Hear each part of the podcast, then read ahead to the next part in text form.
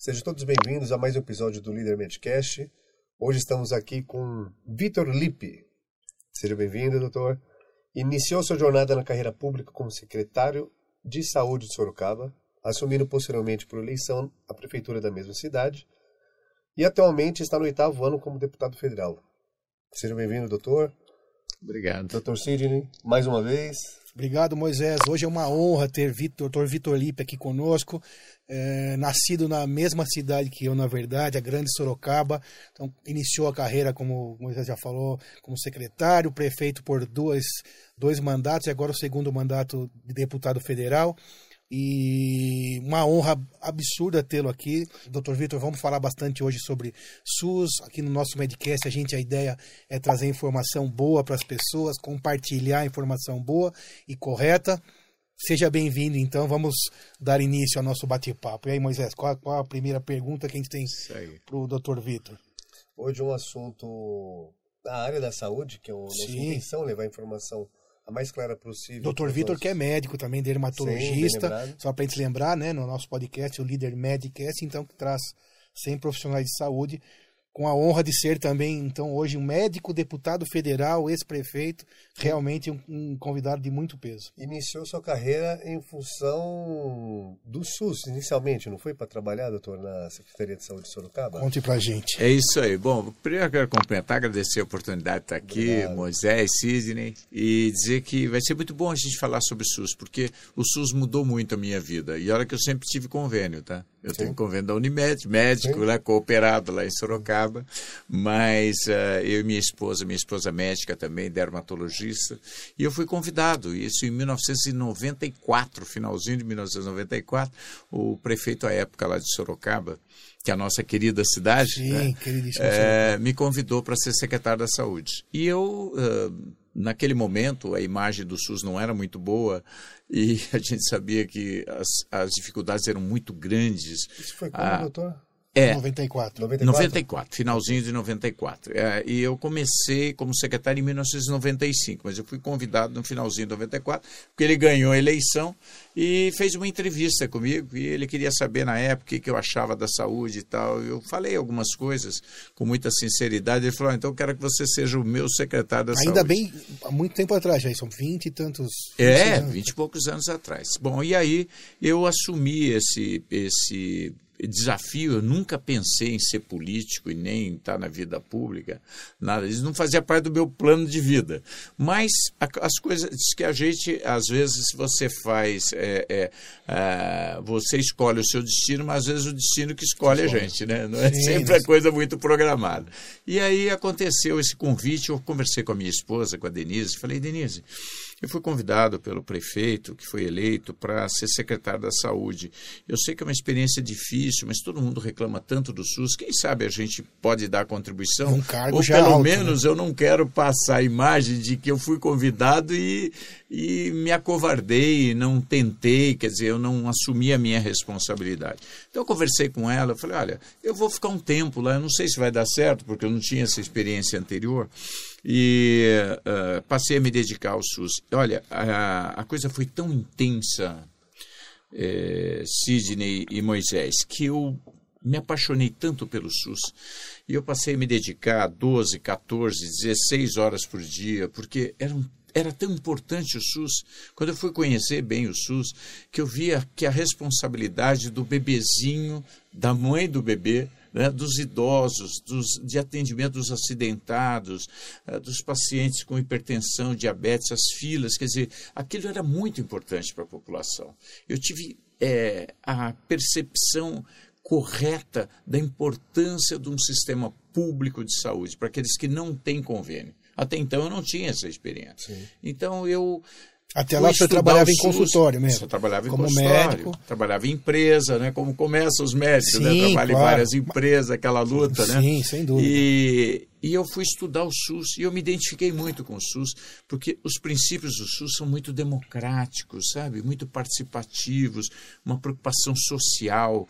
Então você vai ver os princípios do SUS, você vai falar é, a universalidade, quer dizer, todos todos devem ter direito ao, ao, SUS, independente de idade, se tem dinheiro, se não tem, se tem carteira de, de, de trabalho, se não tem, se nunca trabalhou, se ele vem do, de outro país para cá, ele está aqui, ele vai ter direito ao SUS. Quer dizer, essa questão de ser universal, ser para todos, já é uma coisa muito bonita. Mas tem uma outra coisa muito importante, a integralidade, ou seja, desde antes da gente nascer, na gestação, Sim. até a gente morrer.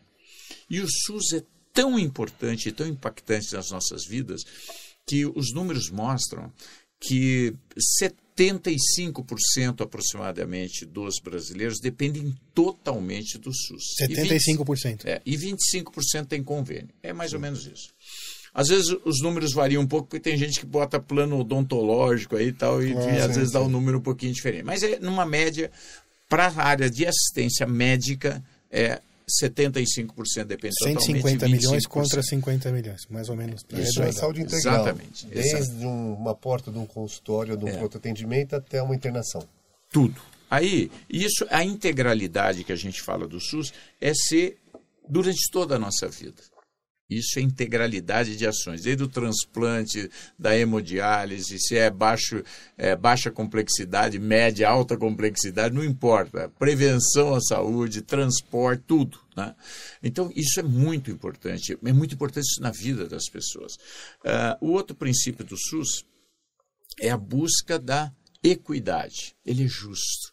Então, você faz um SUS que ele vai atuar mais onde as pessoas têm maior risco social é, isso, para mim, faz muito sentido na vida das pessoas. Né? A gente poder buscar a equidade, fazer mais por quem mais precisa. Outro princípio do SUS, a descentralização, ou seja, ele deve acontecer é, vamos dizer, muito próximo onde as pessoas moram. Por isso, agora nós temos os, as equipes do PSF que já vão na casa, né, do PSF, vão na, na casa da família da, da pessoa. Nós temos os, as unidades básicas de saúde, que normalmente atende de 5 a 15 mil pessoas regionalmente. Né? Então, ela vai lá, faz o pré-natal, vacinação, a, os a, acompanhamento das crianças, a parte pediátrica, os idosos, hipertensão, medicamento gratuito, tudo tem lá.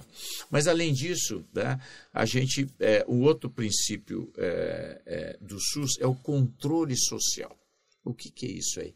É a participação da sociedade. Porque o melhor serviço é aquele que a sociedade pode participar e avaliar. Então, uh, nós uh, temos uh, como um dos princípios do SUS, você tem os conselhos de saúde. Você tem o conselho local, você tem o conselho municipal, você tem o conselho estadual, você tem o conselho nacional, você tem as conferências. Então há uma dinâmica muito grande onde os profissionais de saúde é, participam junto das lideranças comunitárias, das pessoas que usam o SUS para entender as dificuldades e poder fazer as adequações Sim. necessárias. Então esses são os princípios do SUS, são maravilhosos. E quando a gente fala também que 75% da população depende totalmente, mas na verdade 100% usa o SUS. Sim. Eu já usei o SUS hoje várias vezes, sim, inclusive sim. antes de chegar aqui. Então, eu tomei meu remédio de manhã, que eu tomo um remedinho para hipertensão lá, valsartana. Medicamento fornecido lá é... De então, alguma forma, todos acabam não, usando. Começa na fábrica. Para a fábrica abrir, o SUS que vai autorizar. Okay. Para produzir, o SUS vai fiscalizar. Para ir para a farmácia, Mesmo o SUS que a gente compre na farmácia. autoriza e fiscaliza. Né? Hum. É, depois eu tomei o remédio. Aí, eu, antes de vir aqui, eu passei numa padaria. A padaria, ela vende alimentos, o SUS está lá. Então, você vê como é que o SUS participa das nossas vidas. Você vai num restaurante, o SUS é que fiscaliza, ele Isso que é autoriza, ele faz todas as normas. E essa capilaridade que o SUS, que o senhor está explicando, e essa estrutura, ela é um modelo de integralidade, de universalização da saúde construído por nós brasileiros ou de algum modelo fora? Eu diria que ele foi aperfeiçoado pelos brasileiros porque é, já existia uma medicina é, mais socializada em alguns países da Europa, no Canadá também. Lá a medicina é, a, a, atenção social lá, quer dizer, a atenção pública é até mais organizada do que aqui. Tem alguns países desses que você tem poucos médicos que atendem a iniciativa privada, quase tudo é público. Mas o Brasil é muito forte, mas ele aperfeiçoou isso com os conselhos, ele aperfeiçoou isso, e foi um grande desafio de ter um país da dimensão do Brasil. Sim. Porque se você fala na Sim. Inglaterra, é um Sim. país muito menor do que Noruega, a gente, e minúsculo. muito mais rico. Sim. O Canadá também, a França também, a Suécia também. Ah, agora, quando você fala das dimensões do Brasil, isso é único. Populacional de Tanto é território. que o maior sistema de saúde pública do mundo é o SUS. A China não se organizou para isso. Nos Estados Unidos também, é, se você não pagar, você não tem. Você somente? só é atendido na urgência. Mas se você quiser fazer uma cirurgia, fazer, você vai ter que pagar. Não tem sistema público no Brasil. Por sinal, lá está uma briga, né? Sim. o Obama sim. queria ampliar Sim, o sistema Obamacare. público. Obamacare. É, é, exatamente, porque o sonho dele era fazer igual ao Brasil. Para que todas as pessoas, mesmo os mais humildes, os mais pobres, os desempregados americanos, pudessem ter assistência integral à saúde. Eles não têm. É? Então, olha só, o Brasil tem o maior sistema público de saúde, de, de saúde pública do mundo, porque os outros países da Europa são menores do que o Brasil. Então, o nosso é maior. Então o desafio aqui é muito maior. Incrível, E doutor. Vitor, tudo isso que o senhor falou, né, da universalidade, da universa- universalidade, da Integralidade integralidade, de ações. o senhor estava conversando até antes, a gente sempre bate um papo antes, Ah. é, mas é, a gestão de tudo isso, o senhor estava falando que cada lugar é de uma forma, qual é a importância da gestão? Recursos e gestão, vamos falar um pouquinho sobre isso, porque tudo isso é, é, nos grandes centros, eu não sei como é que funciona hoje em Sorocaba, em São Paulo eu sei que também funciona de, de maneira bastante satisfatória, isso acontece em todo o Brasil, ou essa é uma grande dificuldade, o que, que o senhor teria a nos dizer sobre, sobre isso, já que senhor a sua experiência nisso é espetacular. Bom, eu diria que a fama do SUS, infelizmente, né, não é tão boa. É, é, isso é até meio injusto. Que, Eu vou- de- talvez em alguns falar de lugares seja boa. Vamos falar de pesquisa. Até para. Uma pesquisa feita há três anos atrás, que não mudou muito de lá para cá. A pandemia foi um, um momento, mas o SUS tem aproximadamente a mesma, os mesmos recursos, a mesma estrutura. Mas essa pesquisa feita três anos atrás, ela mostrou o seguinte, que 22% da população que usa o SUS eh, desaprova o SUS. Tá? Mas É um número até 78% baixo. está entre regular, bom e ótimo. tá? Sendo mais ou menos 30 e poucos por cento é, bom, e é, bom e ótimo e 30 e poucos por cento Regular. entre regular. Então, não é tão ruim assim. Esse que eu número, quero às vezes, dizer- até no privado. é, pois é, então, é, na verdade, quem usa o SUS, é, ele consegue é, ser atendido na grande maioria das necessidades dele. Então, ele, a, a gestante vai fazer o pré-natal, você consegue? Consegue. Você vai lá, faz o pré-natal, Claro. faz todos os exames, faz ultrassom. Aí você vai fazer o parto, você consegue? Vai. Tem uma maternidade de referência direitinho, vai lá. Hoje, muito, uma grande parte do Brasil já tem o parto humanizado, que é ter essas garantias todas para SUS também. gestante já saber, pelo SUS. Temos que lembrar isso para o pessoal poder lembrar que nós estamos falando de SUS. segurança, SUS, tudo é SUS, Tudo SUS, estamos estamos falando falando aqui. SUS. Então, fa- imaginar que é o seguinte, que essa gestante, ela sabe onde ela vai ter o bebezinho dela. né? Isso é uma segurança para ela. Falar, não, se eu se entrar em trabalho de parto, eu vou para tal lugar. Né? É, depois o acompanhamento, as vacinas, o acompanhamento desse bebezinho até os cinco anos. Medicamentos. Sabe, tu- todos os medicamentos de graça. Hoje nós temos é, pró- próximo de 900 medicamentos, tipos de medicamentos que o SUS fornece gratuitamente.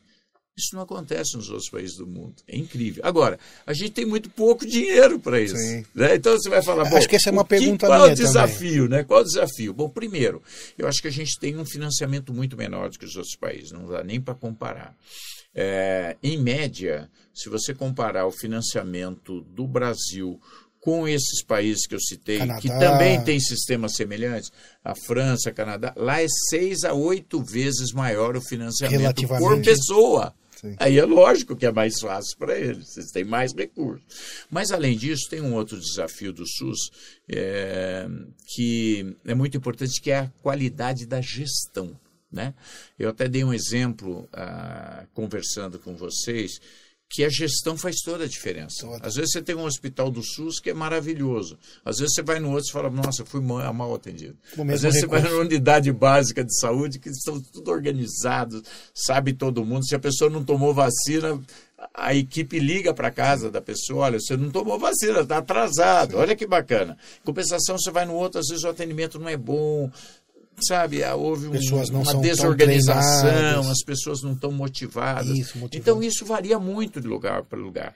Eu vou dar um exemplo aqui, que como gestão é uma coisa importante. Vamos falar da Unimed, que todo mundo conhece no Brasil inteiro. né? A Unimed lá em Sorocaba é um sucesso. Ela está só crescendo, está crescendo 10%, 15% ao ano. Por quê? Porque tem uma boa gestão. Sim. Nós tivemos, infelizmente, aqui em São Paulo, né, Sim. que é um dos lugares que tem mais recursos no mundo, Sem dúvida. faliu a Unimed. Por Sim, quê? paulistano. O problema era a Unimed? Não, era gestão, Gestão. que não foi feito com qualidade. Então o SUS passa por isso, porque cada local tem a gestão. E, o e olha, eu que já fui prefeito oito anos também, fui secretário de saúde oito anos, prefeito oito anos, agora deputado oito anos.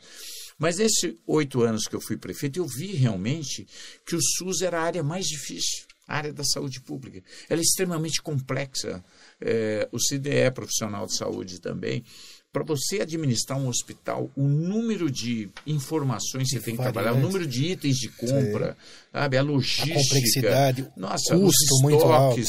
é. Agora imagine tudo isso No com Brasil. as leis de licitação do Brasil.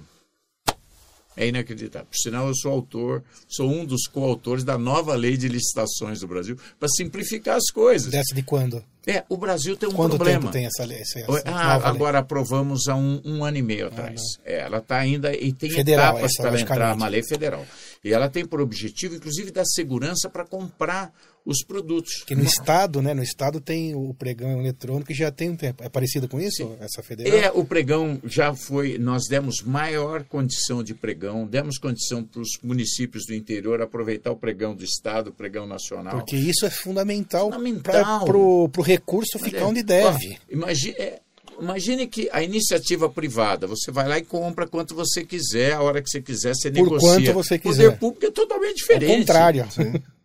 Você tem que fazer uma licitação que demora meses, às vezes demora três, seis meses, oito meses. Agora, você acha que dá para esperar Não, o um ganhador. em- equipamento que quebrou, você demorar seis meses para consertar? Olha a dificuldade do SUS. Tanto é que o que, que o governo do estado de São Paulo fez? Ele está privatizando os hospitais, porque a área é mais complexa, óbvio. Uma unidade base de saúde, você tem mais previsibilidade dos medicamentos, do número de atendimentos, do que um grande hospital. Então, o que, que a- o governo do estado resolveu fazer? Ah, vamos fazer parceria com as organizações Só sociais. que a gente não. ah, privatizando, mas não o SUS vai continuar Sim, recurso. a gestão é que não é é do priva, SUS. é, a gente fala em privado às vezes é, É. como se fosse totalmente Não, privado. não é É privatizar. só pri- É, exatamente. É. Ele Isso que eu queria pedir pro senhor uma explicar pra nós. administrar. E- quê? e- e- paga e- essa empresa. O hospital é público, tá? mas quem está fazendo a administração é uma empresa privada. Privada. Qual é a facilidade que Mas o continua poder sendo público, público. tem? O É hospital a regra de SUS- compra e de contratação. Sim, Imagine você, vamos falar de Sorocaba, porque se as pessoas vão entendendo a complexidade que é. Mas a pessoa reclama de uma coisa, não tem ideia como é difícil, né? Eu que já trabalhei muitos anos no SUS, para você, por exemplo, contratar um profissional lá em Sorocaba, sei lá, aumentou o número de atendimentos, você implantou neurocirurgia, algum tipo, alguma coisa, aí você precisa ter um concurso público. Só que um concurso público, se não tiver uma vaga criada, depende do, do- do- da Secretaria de Estado da Saúde, Votar do governador que vai para a Assembleia Legislativa para aprovar e depois você vai ter que fazer É, uma, lic- anos. uma licitação que não o- Pode demorar anos. Né? É, e mais, é, ninguém vai fazer um concurso público para três vagas. Então o governo do estado tem que esperar um concurso que custa caríssimo. Sim. Você tem que elaborar provas e tal. Você imagine administrar um hospital nessa condição.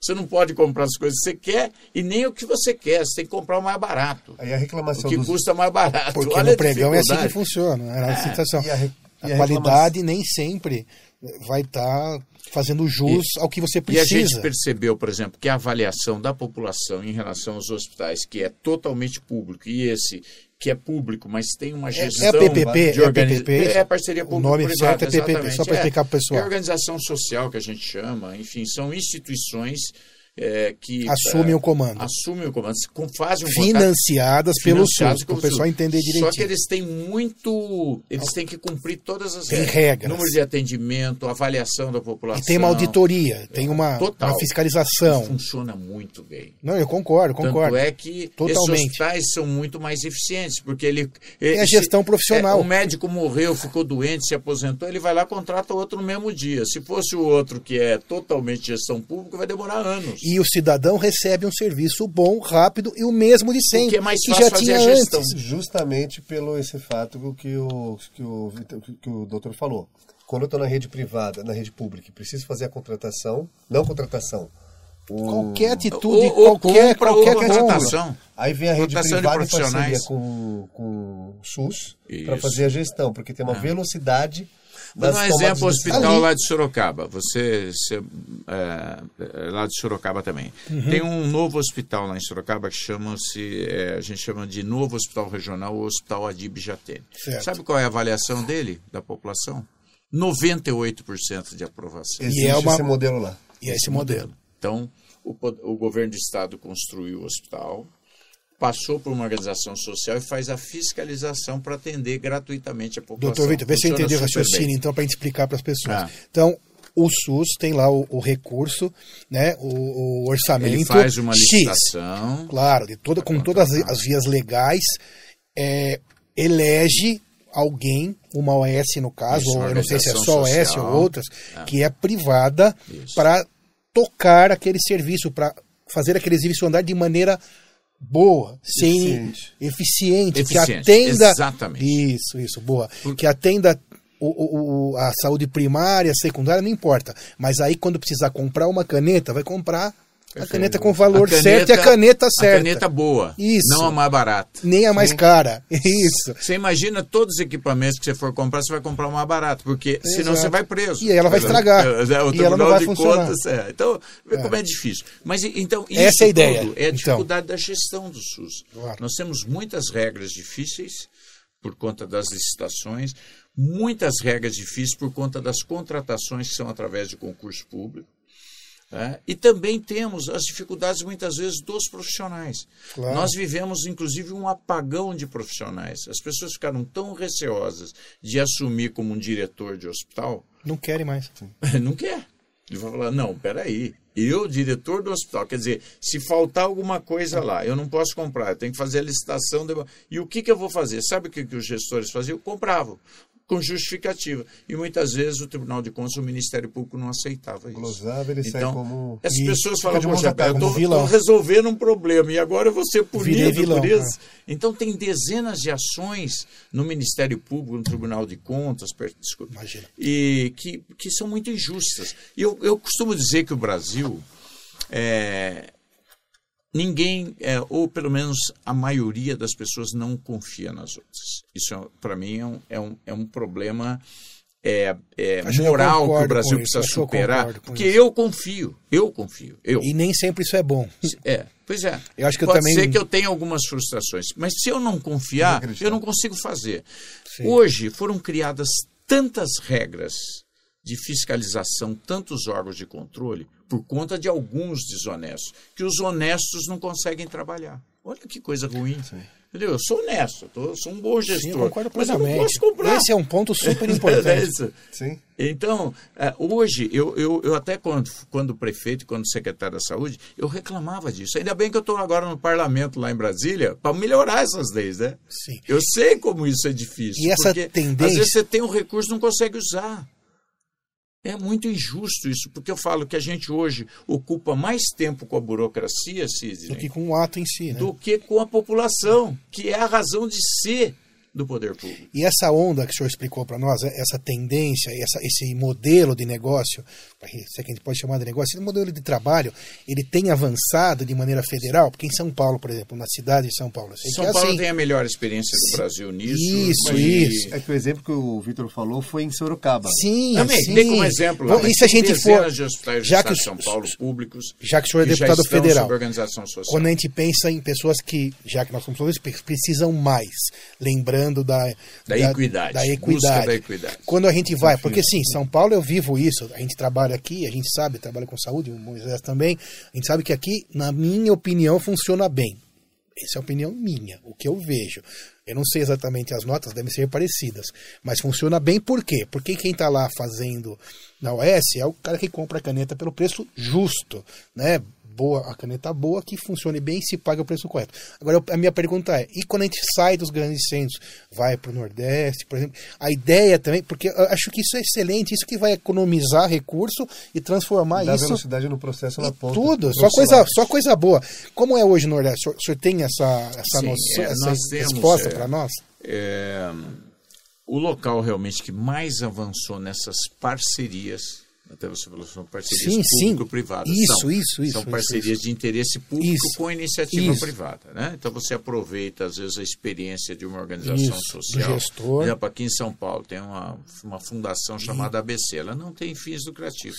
E ela trabalha em dezenas de hospitais, trabalha muito bem. Isso aí. Tem outras organizações que têm décadas de bons trabalhos realizados, competência, eh, De grandes hospitais, de grandes hospitais. E ela vai lá e presta serviço com a vantagem, volto a dizer, não é que ela seja melhor ou pior, não é isso. O resultado é mais fácil de se mostrar. Por quê? Porque se eu botar para alguém um monte de regra e o outro eu simplificar a regra, esse que tem a regra mais simples vai fazer mais rápido, vai fazer melhor. claro. E quem ganha é o tenho que cidadão. tirar o obstáculo. Ó, é isso. Quem ganha é o que cidadão. interessa. Isso que é o negócio. É, se é a gestão pública ou privada, o que importa é o resultado para o cidadão. Eu também você concordo. falou. Então, isso tem sido um aprendizado que a gente espera que o Brasil, ao longo do tempo, até porque o Ministério Público, muitos anos, foi contra isso. Então, ele dificultava, dizia que não, Mas que não quê? pode, que tem que fazer concurso público. Eu não sou contra concurso público, mas só que você fica engessado. Sim. Porque muitas vezes aquele eh, profissional tem um problema, daí você tem que contratar outro, dá um trabalho danado. né? E atrasa na entrega, É, né? E quem fica sem é o cidadão. Lógico. É. Então, e a outra, você muda a dinâmica das coisas. Às vezes você tem um centro de diagnóstico lá da prefeitura, mas às vezes é melhor você comprar aquele serviço, que você vai ter uma capacidade, um equipamento mais moderno. Então, só que você fica amarrado. Depois que você fez concurso público, você vai ficar com aquele profissional sempre. Sim. Ele é importante, mas nem sempre ele, ele consegue, vamos dizer, eh, eh, que ele esteja no local que vai dar a melhor resposta para a E sociedade. podem ter outros concursos É. públicos para outras coisas, né? E- Ou até para saúde também, mas E o SUS. por que é, não usar isso? né? Imagine você. E agora, eu tenho assim uma. uma- um- um- eu acredito muito no SUS, porque com a experiência de oito anos lá em Sorocaba, a gente viu que é possível fazer serviços com muita qualidade. Não é fácil. Você precisa ter muito planejamento, porque sem planejamento não dá para fazer com o melhor resultado. Você tem que ter muita gestão de pessoas, motivação, eh, atualização, né? Você ter uma integração de equipe, quer dizer, você tem que ter uma equipe muito eh, motivada para fazer aquilo. Né? É, e, e terceiro, você ter continuidade de política pública. No Brasil, infelizmente, eh, eu soube que nos outros países também, mas aqui acho que é pior, né? Mas cada prefeito que vem muda tudo. Às vezes Isso você está com também. ótimos programas, aí trocou, Aí aí investiu um caminhão de- um tudo, caminhão você fala, de não, dinheiro." mas isso aqui estava perfeito, Quase, mas aí é. trocou, aí fala, bom. Então por quê? Porque às vezes o prefeito quer deixar a marca dele, ou, ou prometeu não sei o que durante a campanha, ou não gosta do outro que saiu, que é adversário. Quer dizer, essa coisa é muito ruim para o SUS. O SUS precisa ser planejado e precisa ter continuidade. Ele é uma política pública. Ele não deve ser política eleitoral Sim. e nem política de um governo. Né? Ele tem que ser prioridade de todos. Então eu sinto que isso tudo prejudica o nosso SUS, né? que é Claro. um SUS maravilhoso, com princípios fantásticos. É, imaginem vocês que, apesar disso tudo, nós temos aqui é, alguns serviços que são reconhecidos no mundo inteiro. O Brasil é o país que mais faz transplantes, em segundo que mais faz transplantes no mundo, pessoas públicos. Só os Estados Unidos está um pouco na frente. É, rim, córnea. É, em tudo. Se Todos. você pensar em todos. E mais, dos transplantes que você ouve falar no Brasil, que são realizados todos os anos, é, 90% são financiados pelo SUS. Às vezes está sendo feito lá no Hospital da Unimed, um Sim, transplante de sim. fígado, um transplante de rim, mas quem está pagando é o SUS e é para atender uma pessoa de graça que está na fila do SUS. Gratuitamente. Mais uma parceria do privado. É com, isso, com... é isso que ele tem que fazer. Por sinal, quando eu fui secretário de saúde lá em Sorocaba, foi o primeiro hospital do interior, o primeiro é, é, hospital privado do interior que passou a fazer transplante foi lá a Unimed Sorocaba. E naquele momento, eu me lembro que os, alguns médicos foram conversar comigo e nem para o diretor da Unimed era muito vantajoso financeiramente. Claro. Mas só que para ele fazer aquele tipo de transplante, por exemplo, de fígado, ele tinha que ter o melhor equipamento possível. Então, aquele trazia, é, trouxe uma, uma elevação tecnológica do nível de, é, de, anestesistas, de equipamentos, de claro. retaguarda de UTI. Enfim, foi um ganha-ganha. Claro, né? E está lá. Já fizeram mais de 300, né? Só, só essas sem dizer as outras cirurgias. Mas, enfim, as parcerias são muito boas. Muito, muito. É, e, então, nós falamos aqui, ó, você vai tratamento de HIV. O Brasil é considerado o melhor do mundo de portadores de vírus HIV. É, você vai falar em transplantes, segundo o maior em número de transplantes do mundo. Em vacinação, nós somos os melhores do mundo. Nós temos índice de vacinação entre 80% e 90%, e o pessoal da Europa não gosta muito de ser vacinado. Você viu até na sim, pandemia, sim, aí deu sim. problema lá. Aqui a gente Americano, já tem essa tradição, também, essa é. cultura, né? Americano ah, pior, né? Pior, lá 50% não queria se vacinar, imagine isso. Né? Quando a gente sabe que isso é importante. Mas isso está aqui, a gente tem níveis muito bons é, de vacinação aqui no Brasil. Nós temos também um, um atendimentos fantásticos. Às vezes eu estou no avião indo para Brasília e tem alguém lá com uma máscarazinha de uh, proteção, etc., ou algum catéter, alguma coisa. É, são pacientezinhos SUS que às vezes vêm do Amazonas de avião para se tratar aqui em São Paulo. Tudo pago. Ele vem, faz o tratamento, volta, às vezes tratamento de câncer, às vezes é um transplante de alta complexidade que eles não têm lá, algum tratamento mais é, especializado.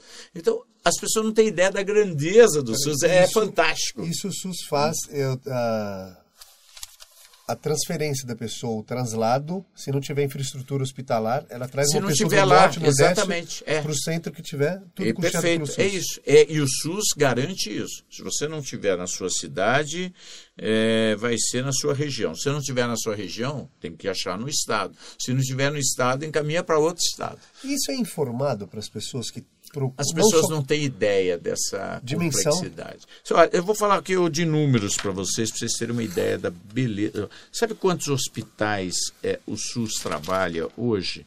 É, entre Santas Casas, Santas Casas são muito parceiras. Quando se fala, ah, é Santa Casa, mas é SUS. Sim. SUS. É, e as Santas Casas hoje representam 50% mais ou menos das internações e cirurgias do SUS. Parceiras muito fortes. Mas nós estamos falando de 4.500 hospitais. 4.500. É muita coisa, Muito. imagine isso. Como as Santas Casas. Nossa, como as Santas Casas estão aí. Uh, outra coisa muito importante, por exemplo, em, em número de atendimentos, para vocês terem uma ideia da grandeza do SUS, uh, eles fazem hoje 1,5 bilhão de atendimentos entre consultas, internações e exames.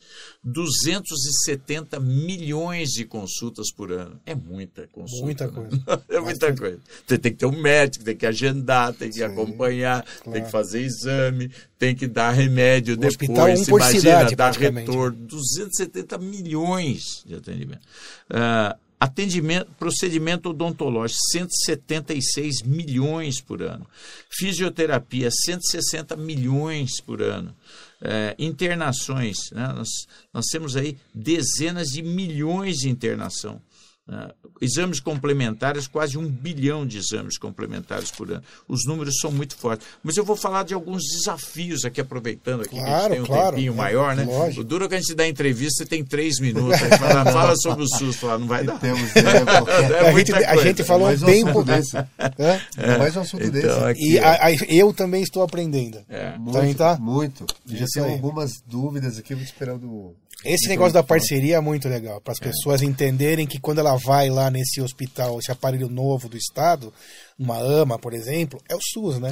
É. Porque ninguém entende isso também, doutor Vitor. Isso. A pessoa está perdida, ou vai à farmácia, porque assim, usando o recurso de maneira adequada, o negócio tem que Você funcionar. falou, os ambos, ambulatórios médicos especialidades, são incríveis aqui São. no, no estado São, de São Paulo. sim. Funcionam muito bem, isso foi uma criação do governo do estado de São Paulo já há uns 15 anos atrás, 20 anos atrás, é, e eles funcionam quase que todos eles com gestão também privada. Mas o nível de satisfação. Tive outro dia lá em É, Sorocaba. Eu estou falando aqui Sorocaba, desculpe, não é para fazer propaganda, não, porque imagina. mostra a realidade do que é. Claro. né? Pode ser que todos os lugares não sejam assim, mas isso é real. Não é um dado estatístico, é uma Claro, vivência que a gente tem claro. mais dados estatísticos.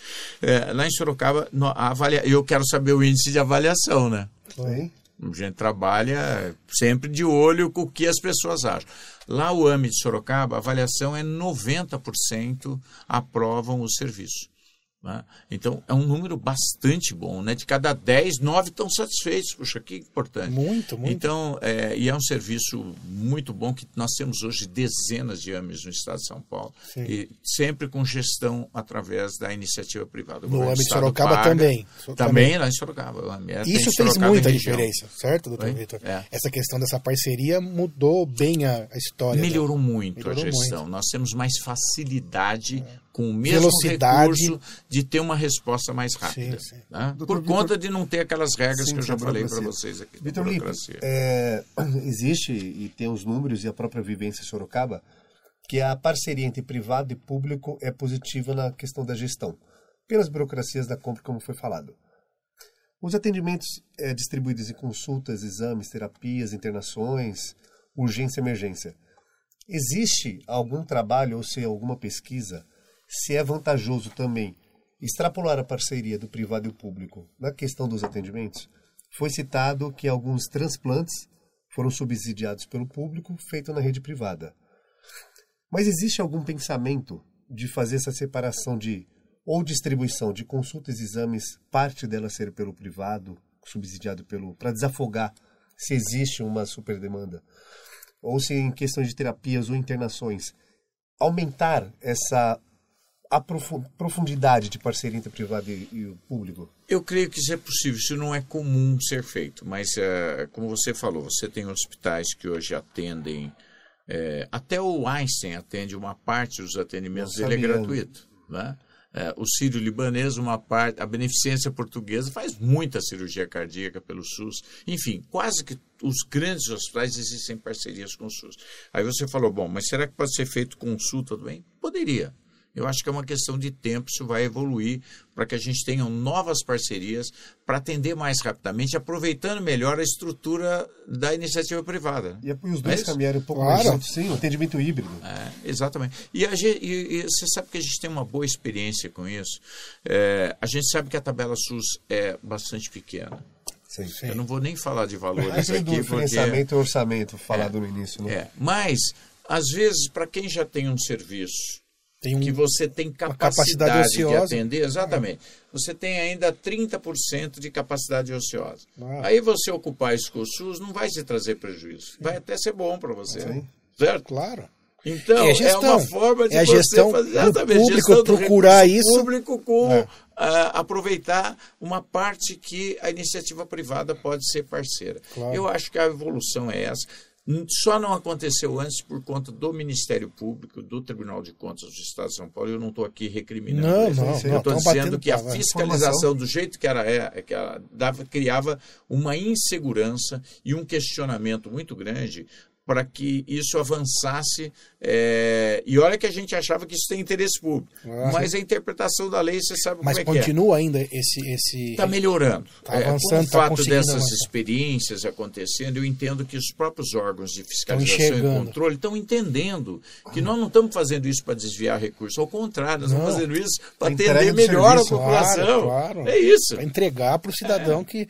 É. Direito, né? Que tem de Exatamente. direito e Então paga nós por estamos isso. entendendo que agora as coisas estão permitindo. E olha, não é só isso. Eu tô, quando eu falo da burocracia do Brasil, como ela é difícil, tem alguns países que também se tornaram muito burocráticos, que agora a regra lá é o seguinte: se você quiser tirar, criar uma lei nova, você tem que diminuir 10 leis, ou seja, você tem que enxugar 10 para poder. Ou seja, é aperfeiçoar, não é só criar mais. Claro. Porque às vezes você tem um problema, aí você quer criar mais uma regra. Aí um outro tem um problema, você cria mais. Daqui a pouco a regra passou a ser o problema. Porque ela é tão difícil muita, de ser tá? Superada, entendeu? Que você não consegue a finalidade. É um negócio incrível. Eu, eu enxergo isso com tanta clareza que lá em Brasília, é, uma das minhas grandes preocupações é simplificar, desburocratizar. Sabe? É, é, não, é, não é que o SUS é ruim, mas o, o, SUS é muito prejudicado por esse excesso de burocracia. E essa ideia do senhor, quando o senhor está lá em Brasília, com os, pais, com os colegas ah. de trabalho, que isso aí da nossa parte a gente entende muito pouco. Né? Há, muitos compactuam também com essa sim, ideia sim, de. Eu acho que ou fica é muito contra. difícil é. trazer isso para a realidade. Às vezes os órgãos de controle não gostam. Eles acham que nós estamos querendo fugir da fiscalização deles. Não é. Não. Nós estamos querendo simplificar. Eu, eu, eu até eu, eu, trabalhei numa nova lei aí de improbidade administrativa, entendendo o seguinte, que a lei ela, ela foi feita para ser justa, não para fazer vítima. Porque se você começar a pegar no pé do gestor toda hora que ele quer resolver as coisas, e você acha que ele é desonesto, você entra com uma ação de improbidade em cima dele, daqui a pouco não existe mais gestor. Aí, não. em vez dele resolver, ele vai falar, não, não posso resolver. Sim. Vamos Tá esperar a licitação que demora oito meses. Como é que você vai esperar no hospital oito meses se está gente morrendo lá? Como é que você vai interromper cirurgia oito meses? não pode entendeu? consertar. E o cara da fiscalização não pensa isso. Ele pensa, ah, a regra é essa, acabou. Não pode ser assim. Tá É mudando isso, então. respeito, Isso. Aí nós criamos uma nova lei de improbidade. E a minha justificativa foi isso. É, nós não podemos fazer com que, por conta dos desonestos, né, os honestos não possam trabalhar. É Perfeito, possível. isso é perfeito. Certo? E isso eu estou falando para você Não, com uma é- sinceridade muito grande, porque muita gente, não, ele está fazendo isso porque ele não quer fiscalização em cima dele. Não, eu quero. Mas eu quero uma fiscalização inteligente, Sim, sim. que veja o meu resultado, se teve superfaturamento ou não, se eu desviei ou não, se eu enriqueci ou não. Isso é perfeito. Claro. Agora, você vai no detalhe do detalhe da regra, do tempo, do time da licitação, que você não pode fazer, porque a compra não é emergencial, porque só é emergencial se tiver é, é, é, Estado de calamidade. calamidade pública. é. Ué, para mim é uma calamidade pública a hora que um Quebrou hospital para um de atendimento vida. de neurocirurgia, porque não tem Não tem determinado equipamento. Para a É. pessoa que vai morrer lá é uma calamidade, Sim, não é? Então, agora como é que você vai explicar isso para o fiscal do Tribunal de Contas? Não tem. Até porque ele vai te fiscalizar depois de seis anos, você já nem está mais lá, você vai responder por aquilo como se você tivesse feito aquilo por má fé. Olha como é difícil tudo isso. Esse é o Brasil que nós vivemos. Tem coisas maravilhosas, tem coisas que precisam ser aperfeiçoadas, mas um dos outros desafios do SUS que eu acho que precisam ser enfrentados também. Eu, muitas palestras do SUS, eu falava, pessoal, grande parte dos problemas do SUS não são do SUS, são da própria sociedade. O SUS, na verdade, é o local, é, a ulti- é o fim de linha. Vou dar um exemplo. Quando a pessoa dirige alcoolizada e bate o carro, a culpa é do SUS? Não é. Mas para onde é que ele vai? Pro SUS. Ah, O cara que vai dirigir moto, vocês veem como é que os caras estão imprudentes, né? Claro, claro. Pelo amor de Deus, você fala, parece que o Aqui em São Paulo, ele muito. esqueceu que se ele cair daquela Ele é o moto, ele para-choque. pode morrer ou ter um- uma fratura grave e tudo mais. Mas não adianta, é, vai, corre, não sei o quê. É, aí você vai ver as questões de ahn, é, mortes por ahn, é, questões ah, de violência no país. Eu vou falar alguns números aqui, são assustadores. Estamos aqui é para saber que isso. mais tem assassinato no mundo. Mas às vezes ele é assassinado, tudo bem. Ele vai ser atendido pelo SUS de qualquer forma, porque ele vai para o necrotério, depois vai para o cemitério. Tudo isso tem SUS aí para fiscalizar, para tudo mais. Mas é, muitos acabam indo para o hospital. Arma branca, tiro, o cara não morreu, ele fica lá meses, tem sequela, ele fica fazendo tratamento de fisioterapia, fica na UTI. Tá? A pessoa de moto também. Você vai hoje numa unidade de urgência e emergência, Sidney, é assustador. Sim, o sim. número de jovens que estão lá em estado grave. Imagine o custo social e econômico para o Brasil e para o próprio SUS. Esse- sabe quando nós temos pessoas que. eh, nós chegamos a ter 50 mil mortos por ano? Fale qual é a guerra que tem 50 mil mortos. Só em acidente, de acidente automobilístico. Agora loucura, baixou para loucura. 40 e poucos mil. Um Mas é uma absurdo loucura ainda. isso. Uma loucura. É, e sendo loucura. que grande parte desses são jovenzinhos, pessoas de 20, 25 anos que teriam uma vida para produzir, que vão ficar sequelados. Sequelado, nós temos mais de 150 mil sequelados novos por ano. Eu estou tão preocupado com a questão de, de, de, de motocicleta Deixa eu contar aqui um minuto para vocês, Claro. só para vocês terem uma ideia da importância disso. Eu instalei um ar-condicionado na minha casa lá uns anos atrás, e aí eu era prefeito ainda naquela época. E aí o rapaz instalou uma belezinha. Eu gosto muito de jovem, eu gosto de ver jovem trabalhar, porque acho que o trabalho é um lugar maravilhoso para o jovem se desenvolver, para ele dúvida. melhorar a autoestima, para ele ter, ah, aprender com o ambiente corporativo, aprender disciplina de horário. Eu fico Talvez, realmente, eu fico muito feliz. Eu, eu, eu até agradeço quando eu entro no local que tem jovem trabalhando, eu agradeço o proprietário. Obrigado pelos empregos que você está dando. Sem dúvida. Porque uma das coisas mais importantes para os nossos jovens, além de ensino de qualidade, é dar oportunidade para o primeiro emprego. 100%. Muito bem. E aí, o rapaz, uma belezinha, instalou lá o ar-condicionado. tal. Eu morrendo de medo, porque eu sou médico, né? Não quer que tenha acidentes, para botar na janela e tal, aquela coisa toda lá. Mas, enfim, daí, o dia que ele terminou a instalação, ele falou, eh, na época era prefeito, ele falou, prefeito, posso fazer um pedido? Eu falei, pois não. Eh, ele falou, o meu irmão, meu irmão está fazendo faculdade, é uma pessoa muito bacana, mas ele caiu de moto, perdeu a perna e a gente precisava arranjar uma prótese para ele voltar para as aulas. Eu falei, ah, vou me empenhar ao máximo para isso. Aí lutamos e tal, tal, tal, tal. Conseguimos a prótese para o rapaz. Bom, e aí eu estava numa quermesse, passado uns dois anos, estava numa quermesse lá, que, é- é, é, desculpe, é festa junina. E na, na festa junina, teve uma senhora que se aproximou de mim e falou: Ô, ô, ô, prefeito, tudo bem e tal? Eu sou tia daquele rapaz que colocou ar-condicionado na casa do senhor lá. Eu falei, ah, e ele está bem. É, inclusive, deu certo lá a prótese. Ele, ela falou assim: a prótese do meu sobrinho deu certo, mas ele morreu de moto também. Cara, olha isso. Putz. Um ficou sequelado, perdeu a perna, e o outro morreu. Eu, eu, eu- eu- comecei a chorar na hora, porque eu conheci o rapaz, um rapaz, sabe, brilhante, um rapaz bacana, um garoto, sabe, trabalhador, fez tudo com qualidade, começando a vidinha dele, acho que devia ter 24, 25 anos de idade. O irmão ficou sequelado grave e ele morreu. Falei, meu Deus do céu. Então, só de moto são dezenas de milhares de jovens que morrem. 20 mil, 15 mil. Todo dia. Ao todo, 40 mil no Brasil, se considerar os adultos idosos. E quando você vai ver é, sequelados, volto a dizer, mais de 150 mil sequelados.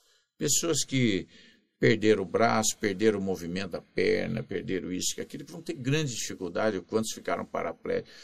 Nós temos que fazer alguma coisa. Isso tudo vai para o SUS. Então você vai hoje no UTI, a maior parte das, dos leitos de UTI, que a pessoa reclama, ah, não tem UTI para minha mãe que está infartada. Mas é porque está com outro acidentado É uma lá. demanda natural. Que vai Tem algum- acabar no SUS. algum projeto Ah, Não, é o SUS que você vai falar, mas o que, que nós vamos fazer? Né? Nós precisamos reduzir o número de acidentes, precisamos ter mais bafômetro, porque eu sei que ninguém gosta de bafômetro, mas se É vocês importante. vissem a gravidade dos acidentes.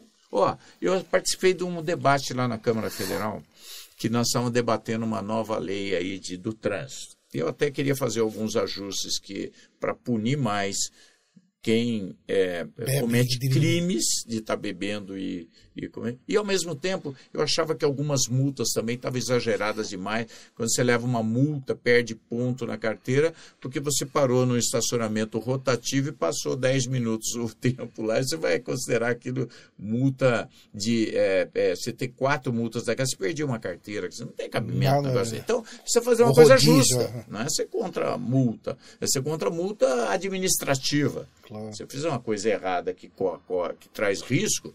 Tem que ser pesado a punição. Isso é. Ah, outra coisa, você vai, sei lá, transferir um carro de um lugar para outro. O rodízio de São Paulo, às vezes você precisa usar o carro lá. Sim. É, é, agora, Claro. tudo bem, você vai pagar multa. Agora, perder ponto na carteira, perder a carteira, tem que fazer de novo. Não é, dá bom. comparar com então, isso vai bêbado fazendo dirigindo, ajuste. é. Mas nesse debate aí, tinha um debate lá importante. O governo federal, há uns anos atrás, passou a exigir que os caminhoneiros, muita gente não sabe disso.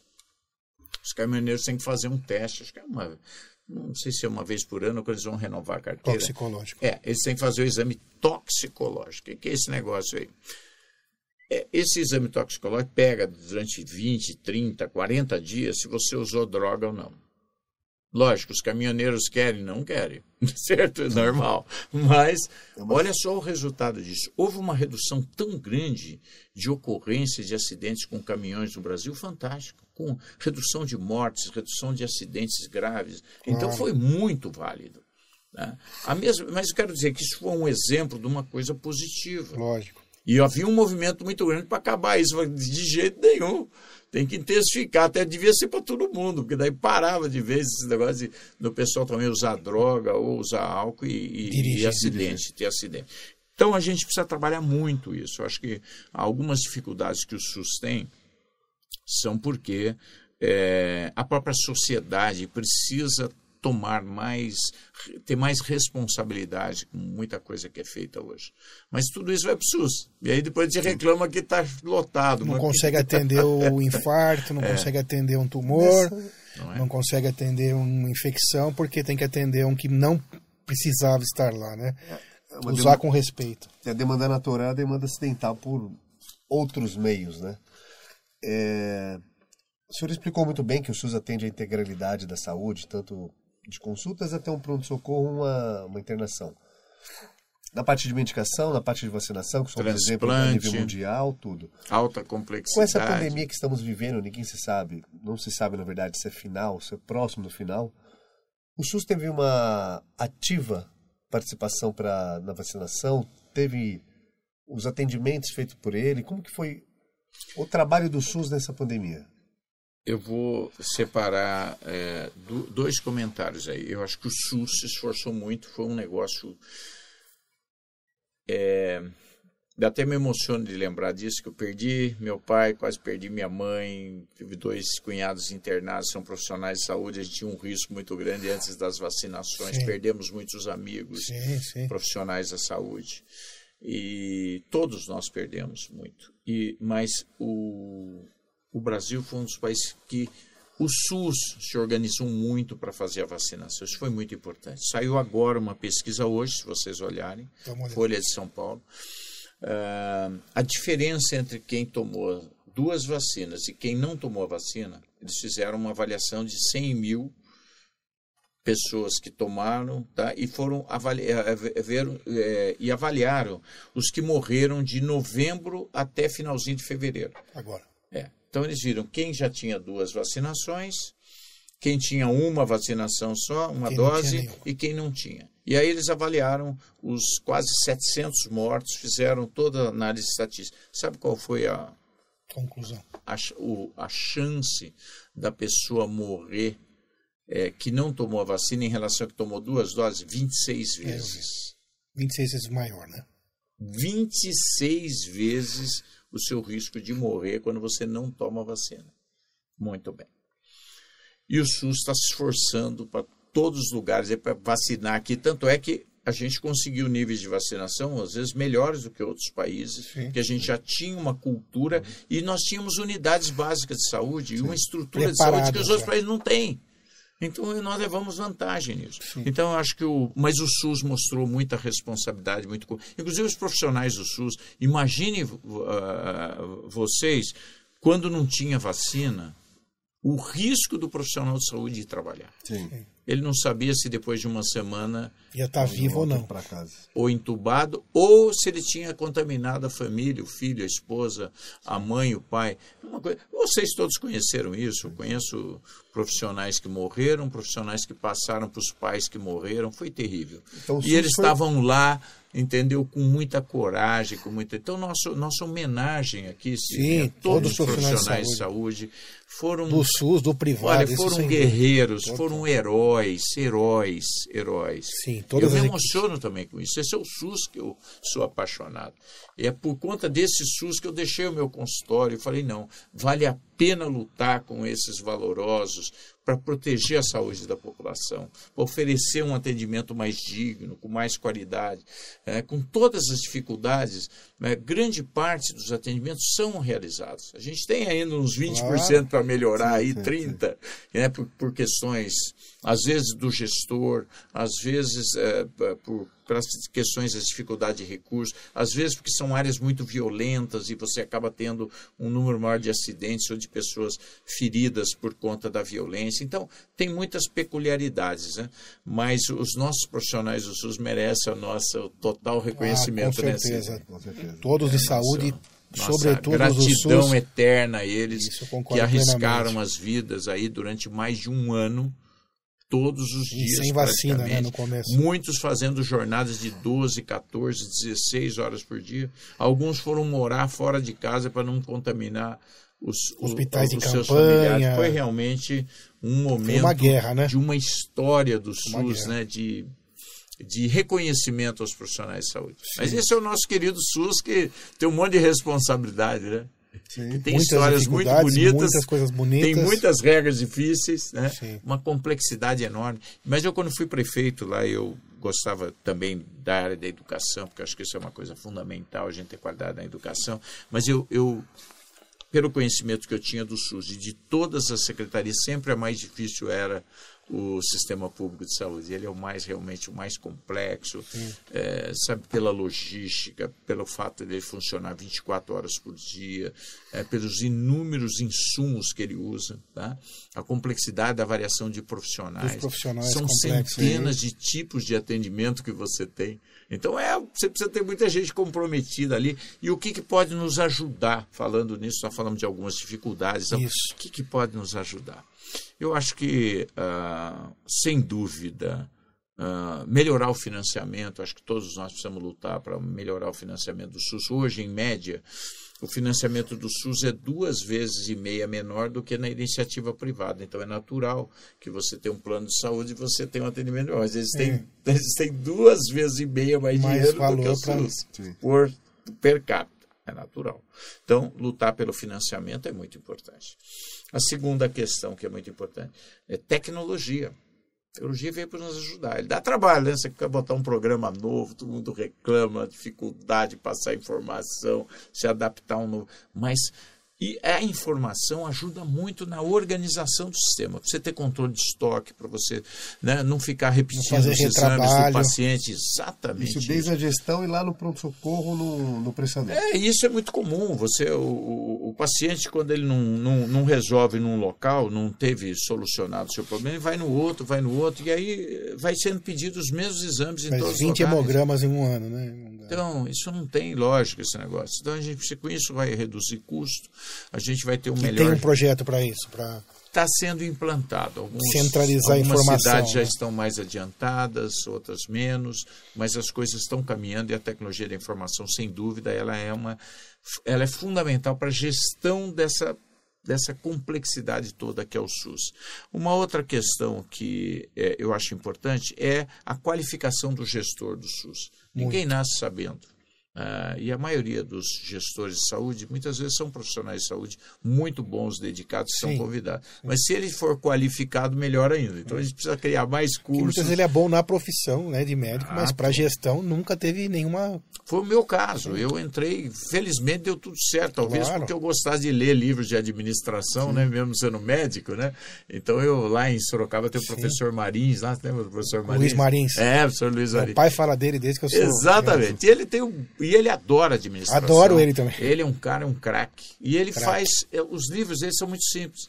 Primeiro que ele gosta que as pessoas aprendam rápido. Então ele bota uma letra grande, faz tudo simplificado.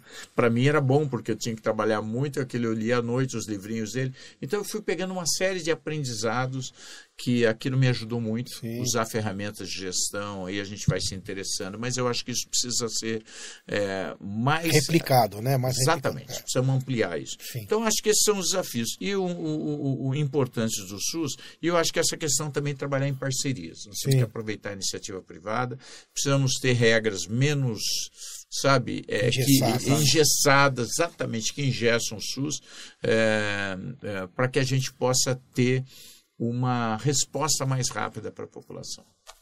Sim. E muitas vezes essa regra engessada que existe pelo, pelo governo foi uma alternativa à contratação da gestão privada, justamente para até que uma lei seja aprovada para tirar essa para desburocratizar o processo, esse modelo que existe no Sudeste principalmente, com a maior concentração, que pelo visto falaram até agora que mais acelerou, que mais deu resultado efetivo no, na entrega do serviço. Tem previsão previsão não, não é a palavra correta, mas ter uma entrega ou um estudo para levar para o norte, o nordeste, Intenção. sul, uma intenção no sul do país? Eu, eu não, não saberia te responder. Eu acho que é um processo. Nós estamos num processo que as pessoas estão convencidas que isso é melhor para a população. Que é mais fácil fazer a gestão dos recursos públicos com um parceiro do que, eh, eh, do que você eh, fazer Puramente sozinho. público. Principalmente o hospital e serviços especializados, porque são serviços que têm muita complexidade de Alto atividades. custo. Exatamente. Então você é mais fácil fazer com o parceiro. né? Ele já faz aquilo mesmo. Então para ele fica mais fácil do que cada prefeitura tem que ter uma equipe de gestão hospitalar. Imagine a dificuldade disso, né? Acho que um vai vendo o exemplo do outro, É, cada estado vai vendo, e acho que As vai. pessoas são mais seguras também para fazer esses contratos. Eh, então, eh, tem muita coisa acontecendo. Acho que a telemedicina vem aí para ajudar muito. Isso é um desafio interessante. sim. né? Eh, Com a outro dia, né, essa- outro dia eu estava em, em casa, meu filho é dermatologista também, e aí ele estava fazendo uma consulta para uma senhora que estava dentro do carro, no Mato Grosso do Sul, indo de uma cidade para outra. Estava com uma filha, estava com o marido dirigindo, ela estava ao lado, e estava com uma criança, e como ele é dermatologista também, ela bateu a foto ali da lesão da criança e fez uma consulta, ela no, no carro, no Mato Grosso do Sul, e meu filho em Sorocaba. Olha que coisa incrível. Se não fosse a telemedicina ou isso, ou ele teria que estar no Mato Grosso ou ela teria que estar em Sorocaba. Isso, então, Mais um recurso que pode ser usado. Totalmente a possibilidade. Lógico que não dá para fazer isso com tudo, com Claro. tudo mas ah, hoje a internet das coisas que a gente chama, que é a questão da conectividade máquina-homem, máquina-máquina, essa, essas novas tecnologias é, que, que integram máquinas ou integram pessoas e máquinas, elas estão sendo desenvolvidas no mundo inteiro. Então, qual vai ser uma evolução provável que nós vamos ter? É, que já tem, inclusive, muitos não são acessíveis ainda por preço, por sistema e por treinamento e tal. Você vai ter, por exemplo, sei lá, um re- relógio ou coisa assim, que vai ter uma série de sensores que vai avaliar a sua frequência cardíaca, Glicemia. a glicemia, etc, etc. E isso vai estar conectado com, com algum lugar. E aí isso vai servir de alerta para você ir lá ou você ser orientado, etc. Estou dando apenas um exemplo. Mas hoje você pode fazer um ultrassom à distância. Hoje uma das dificuldades do ultrassom é a ultrassonografista, lógico. A máquina você Claro. compra deixa lá. Mas o ultrassonografista, às vezes, uma cidadezinha pequena, não comporta você ter um profissional lá. Sim. Certo? Então você pode ter uma máquina lá e ter um técnico treinado que ele passa o ultrassom, você está à distância, às vezes a 100 quilômetros ou a 1000 quilômetros, ou está o pessoal da USP aqui, ou da Pinheiro, ou, sabe, enfim, alguma universidade está olhando ali o ultrassom e já dá orientação. Né? É, é, Usar a tecnologia a favor, né? tomografia, ressonância magnética, mamografia, mesma coisa. Você pode estar com a máquina lá. Faz um laudo à distância. O profissional à distância dando laudo, etc. Com a mesma qualidade técnica. exatamente. Então tem muita coisa que vem por aí. É, já existe, inclusive, estudos do 5G, senão eu sou relator dessa matéria lá no Congresso, mas eu gosto muito de tecnologia e inovação. Não é porque eu gosto de tecnologia e inovação, porque eu sei que a tecnologia e inovação é que desenvolveram os países do mundo nos últimos Claro, 30 claro. anos. Então é isso que dá emprego, isso que melhora o desenvolvimento, a Valor produtividade, a competitividade. Né? Bom, enfim, então a gente tem dado um apoio muito grande lá para a ciência e tecnologia. E a gente tem acompanhado essa implantação da tecnologia 5G no Brasil, e ela vai permitir, porque o 5G, diferentemente do 4G, ele é muito diferente, na verdade. Entre o 3 e o 4G já melhorou bem. O Mas de salto do 4G para 4G 5G é outra coisa. Para vocês terem uma ideia, isso vai aumentar em 50 a 100 vezes a velocidade da transmissão. Isso é comparar uma bicicleta que está a 30 por hora com um jato que está a 1000 por hora. É bem diferente, né? É mais ou menos a diferença entre o 4G e o 5G. E a outra característica do 5G é que isso também vai reduzir o, o tempo de latência, porque você tem a velocidade da transmissão e você tem o tempo de latência que é a informação que sai, vai para a sua central e volta ali, tá? que pode ser aqui uma, uma, uma central de, de, de é, que vai é, guardar os seus dados ou vai analisar os dados. Então, esse tempo de resposta ele tem que ser muito pequenininho. Por quê? Porque agora nós estamos falando em robô, em carro autônomo, né, em máquinas de alta Cirurgia velocidade robótica. e cirurgia à distância. É. Cirurgia robótica. Quer dizer, o médico pode estar aqui, ele tá, ele coloca uma luva aqui e o paciente está sendo operado a é, mil quilômetros ou do outro lado do mundo. Mas imagine você que o tempo dele mexer Tem aqui, o que vai né? acontecer lá, tem que ser Minimamente. então o 5G ele reduz em quase que de, vamos dizer, de 30 eh, milissegundos para 1, 2 milissegundos. É uma redução muito grande. Isso é quase que tempo real, praticamente é tempo real. É, é quase que você dirigir um caminhão do outro lado do mundo e você mesmo fazer a manobra lá em tempo real. Porque senão você não consegue. Agora, imagine carro autônomo sem ter gente dentro Sim, ao mesmo e ele tempo. tem que, né? Conversar com tudo É, rápido, né? não é que o carro é inteligente, ele tem que ter um processamento de dados inteligente. Né? Ele tem que pegar a informação no sensor, é, interpretar aquilo e ter a resposta. Então, para a gente é imediato, porque nosso cérebro está aqui. O cérebro do carro não está dentro do carro. Está o sensor ali. Né? O cérebro está numa central. Então, esse tempo de ir para a central e voltar tem que ser instantâneo, praticamente, porque senão ele vai atropelar alguém. Imagina a Sim. responsabilidade. Isso não dá para fazer com 4G, porque o 4G não tem essa velocidade. Então tem um, pode- tem um desafio tecnológico e também deve ter uma segunda etapa, a liberação de algum órgão, CRM ou CFM, para que consiga fazer essa proximidade de, uma, de um procedimento médico à distância com a tecnologia. Já existe algo? Exi- é, Nós estamos, tem uma frente para trabalhar a telemedicina, e eu- mas eu acho que essa questão das cirurgias, por exemplo, só vai mais acontecer quando a gente tiver uma segurança muito Mas grande. tem a questão também da, do armazenamento das informações. É, tudo, do- tudo. É, o sigilo de dados, diminu- né? Isso Não, mas a tudo. tecnologia também consegue diminuir o retrabalho de qualquer jeito, Ah, porque sim, ele vai pegar sim. um Não, paciente é já fez uma ressonância. A tecnologia veio para nos ajudar e ela é, fundamental, inclusive na nosso favor. É. Tem um vídeo muito interessante, não sei se vocês já viram. Ele começa o vídeo, você, você vê uma, uma uva, uma uva, sendo descascada, assim, coisa que você não consegue imaginar, mas é, com uma lâmina eles conseguem tirar a capinha da uva com uma perfeição absoluta. Né? Bom, aí vai tirando rapidamente e tal.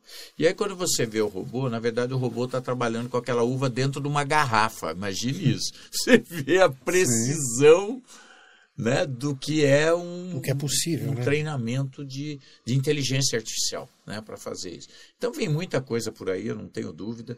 Os sistemas de diagnóstico estão melhorando. A gente muito. vai ter um convidado aqui no- na próxima, na próxima gravação, que ele é fundador da Neuralmed, né? Que só trabalha com inteligência artificial Olha, e medicina. isso é, é a inteligência. Olha, o que, que nós temos aí?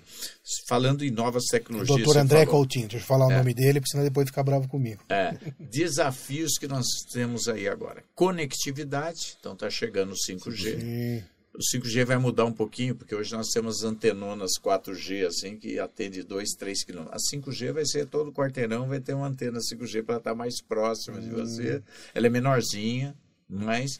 Inclusive, eu sou autor da nova lei de antenas do Brasil para desburocratizar a instalação dessas Se não, antenas. imagina, Hoje né? demora um ano, seis meses, dois. Imagine isso, nunca mais. Nós vamos ter que ter dez vezes mais antena no Brasil. Para poder funcionar. Vai demorar direito. 20 anos para instalar. Então nós estamos. Está para ser aprovado, tá? Está uma briga lá para ver se aprova essa semana isso no parlamento, lá já está em regime de urgência. Então, é um dos trabalhos que a gente faz. Bom, então o desafio é a conectividade, porque sem conectividade, segurança, você não tem como implantar isso. Ah, e essas agências que você falou, inteligência artificial, sensores, que são os equipamentos que estão sendo desenvolvidos para fazer a leitura dessa informação, tá? É, e os sistemas de segurança cibernética, blockchain, enfim, esses sistemas que permitem você ter esses dados seguros, porque quando você fala de conectividade, então você está falando de dado bancário, dado pessoal, dado de saúde, né? dado de segurança industrial. Então você tem que ter. E mais, quando a gente fala em cidade inteligente, você está botando tudo num grande sistema. O bom é que está tudo junto. O ruim é que está tudo junto. Sim. Né? Você pode correr o risco de entrar um uma hacker vez lá só. pegar tudo. e quer desmontar, desliga a energia da cidade, a água e tal. Então, estão sendo desenvolvidos esses, esses mecanismos de blockchain, que são sistemas de segurança é, que inclusive é, esses dados já estão sendo utilizados pelo Banco Central, porque eles sabem que os bancos virtuais e ah, um sistema financeiro virtual vem por aí, está começando a acontecer, inclusive com criptomoedas. Moeda. Né?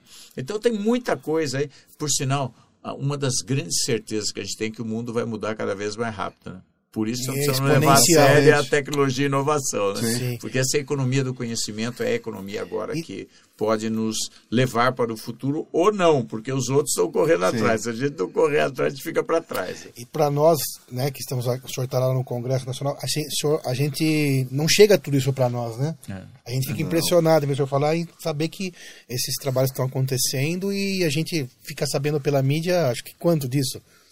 Muito pouco, 1%, né?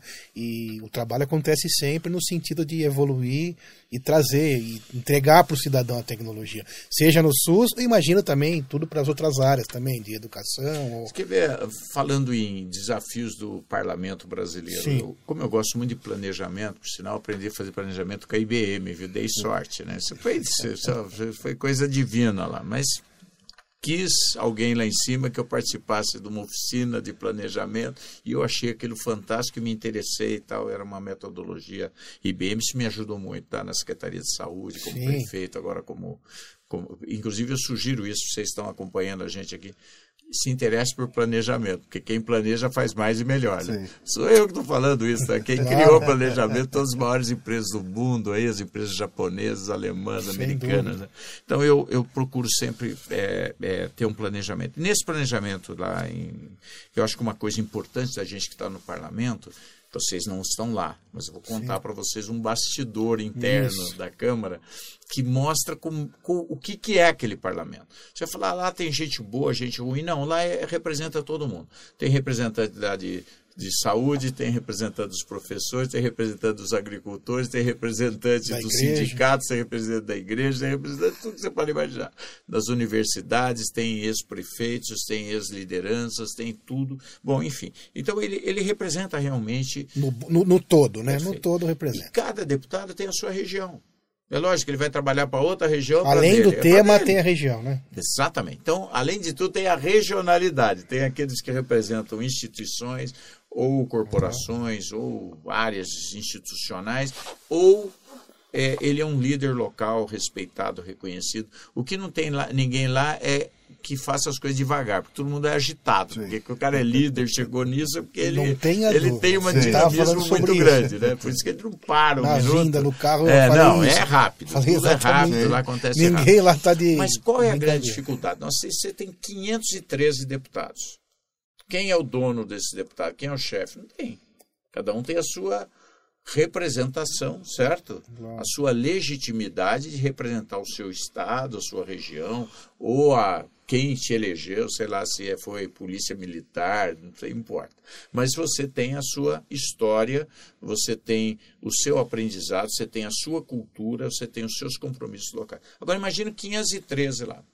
Como é que você junta esse povo todo e fala, pessoal, E faz uma harmonia. Todo mundo quer fazer lei lá. Então, vou dar um exemplo para você. Só na área de telecomunicações, tem mais de 4 mil projetos de lei sendo discutidos em andamento. 4 mil! Eu preferiria que fosse quatro, mas você não pode impedir os deputados de fazerem leis. Do mesmo tema? Essa é Ah, uma não, na área- na área, eles não. têm, eles estão querendo criar mais. Então, um dos grandes desafios para mim do parlamento é você identificar as grandes prioridades do Brasil. Entendeu? Enxugar isso, né? Você pode até trabalhar a prioridade da sua região, acho que você deve Claro. trabalhar, porque senão você não vai representar a sua região, não vai ser reconhecido por aquilo, é uma responsabilidade que você tem. Mas o foco do Brasil, os temas estratégicos do Brasil, tem que estar entre as prioridades do parlamentar. E isso não é tão frequente. Eles estão Então, jogados nesses 4 mil. é. Então, o que, que acontece? Você tem muita coisa acontecendo, é como se você falasse assim: olha, uma coisa é ter um, um congresso de dermatologia, que você vai discutir dermatologia. Outra coisa é você botar um congresso que vai ter dermatologia, ortopedia, é, engenharia, é, odontologia, área social, odonto, entendeu? É, Perdeu o foco, né? Para organizar isso daí. É, historiador, é sabe todos os assuntos que você brasileiros no mesmo lugar? O bonito é que está todo mundo lá. O difícil é como é que se organiza isso Sim, daí. Para dar resultado. Então eu tenho tido um compromisso lá no meu trabalho em Brasília de definir cinco a oito temas estratégicos para eu trabalhar. Entre eles, um deles agora, eu sou autor da nova lei de semicondutores do Brasil. Isso que está faltando aí, subiu o preço de carro 30%. A Toyota em Sorocaba está parada.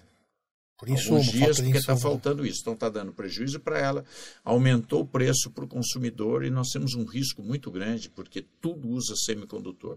Semicondutor é circuito eletrônico, é chip. Isso aqui, ó. Pega o celular aí de vocês. Se tirar o plástico e o metal, o resto é tudo semicondutor.